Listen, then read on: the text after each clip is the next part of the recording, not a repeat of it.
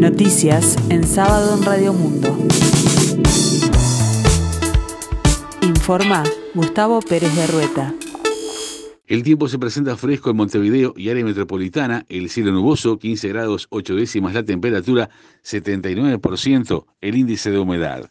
El Tribunal Supremo de Italia confirmó las cadenas perpetuas a 14 militares y represores de Chile y Uruguay acusados de la muerte de ciudadanos italianos en el Plan Cóndor, el plan represivo de Latinoamérica en las décadas del 70 y el 80. La Alta Corte, siguiendo la petición de la Fiscalía, revalidó la sentencia de julio de 2019 del Tribunal de Apelación de Roma en segundo grado contra 24 represores, aunque la lista de imputados ha disminuido tras la muerte de varios de ellos. Entre los condenados está el militar Jorge Néstor Trócoli, de 74 años, el único que se apersonó en el juicio debido a que vive en Italia tras escapar de la justicia uruguaya en 2007, si bien este viernes no acudió a la audiencia.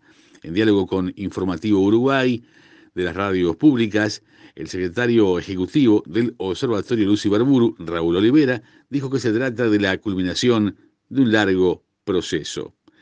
Desde este viernes, la Corte Electoral tiene 150 días hábiles para hacer el proceso de validación o no de papeletas por la derogación de 135 artículos de la Ley de Urgente Consideración. Luego tiene un plazo de 120 días para convocar a un eventual referéndum que será de voto obligatorio. El próximo lunes, la Corte dará inicio a la numeración de las papeletas con las firmas, luego se pasará al ingreso de los nombres y datos al sistema de las personas que firmaron. Este proceso será para eliminar las papeletas que estén duplicadas, explicó a Radio Montecarlo Analía Piñeirúa, ministra de la Corte Electoral. En caso de alcanzarse el número requerido para activar el referéndum, el organismo comenzará a verificar las huellas dactilares. El Departamento de Capturas Internacionales de Interpol Uruguay detuvo en las últimas horas en Cuchilla Alta a Fatih Aydin, hermano de Mehmet Aydin, el joven turco que lideró una organización responsable de una estafa millonaria en su país.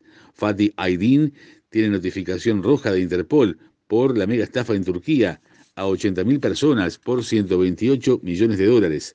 Fati es investigado en Uruguay por uso de documento falso y por la causa de lavado de activos que se inició con la detención de Osman Naim Kaya en 2018, socio de Mehmet que tenía a su nombre una empresa constructora en Ruta 5 y la Ferrari Blanca que se hizo viral en redes sociales circulando en Malvin Norte. Fati también podría ser extraditado a Turquía ya que tiene notificación roja de Interpol a nivel internacional. El exdirector nacional de cárceles, Enrique Navas, dijo que es un acto de servicio hacerse procesar para salvar a otro, y el director de la Policía Nacional resolvió que desde el primero de julio Navas no dé más clases en la escuela de policía. El comisario general retirado de la policía, Enrique Navas, dijo que es un acto de servicio hacerse procesar para salvar a otro policía una videollamada que fue difundida por el periodista Gabriel Pereira. Es como cuando usted, para salvar a alguien, se hace procesar, pero por una causa noble, ojo, dijo, por una causa noble, subrayó, no para cometer delitos ni nada de eso, dice el exdirector nacional de cárceles y de la Guardia Republicana en un video dando clases precisamente.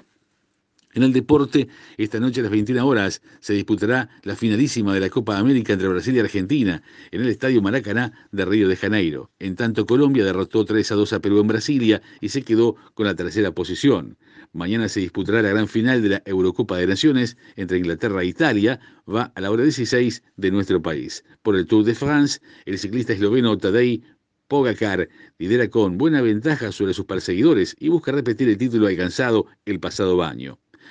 El hambre en el mundo se agravó durante 2020 a causa de una combinación de factores, como centralmente la pandemia de coronavirus, y hubo seis veces más personas en condiciones cercanas a la inanición respecto a 2019, alertó un informe publicado por la ONG Oxfam. En total, 155 millones de personas se encuentran en situación de crisis alimentaria, o sea, con dificultades para acceder a los alimentos básicos, lo cual representa el equivalente a la población de Francia, Alemania y Bélgica juntas, y son 20 millones más que en 2019. El tiempo continúa fresco aquí en el sur y área metropolitana, cielo nuboso, 15 grados 8 décimas la temperatura. Para el resto de la jornada, nuboso y cubierto, precipitaciones aisladas y baja probabilidad de tormentas. Para mañana domingo 11 de julio, la mínima será de 4 grados, la máxima de 16, el cielo claro y algo nuboso, heladas agrometeorológicas. Y para el lunes 12, la mínima anunciada 7 grados, la máxima 19, estará nuboso y cubierto, precipitaciones y probables tormentas.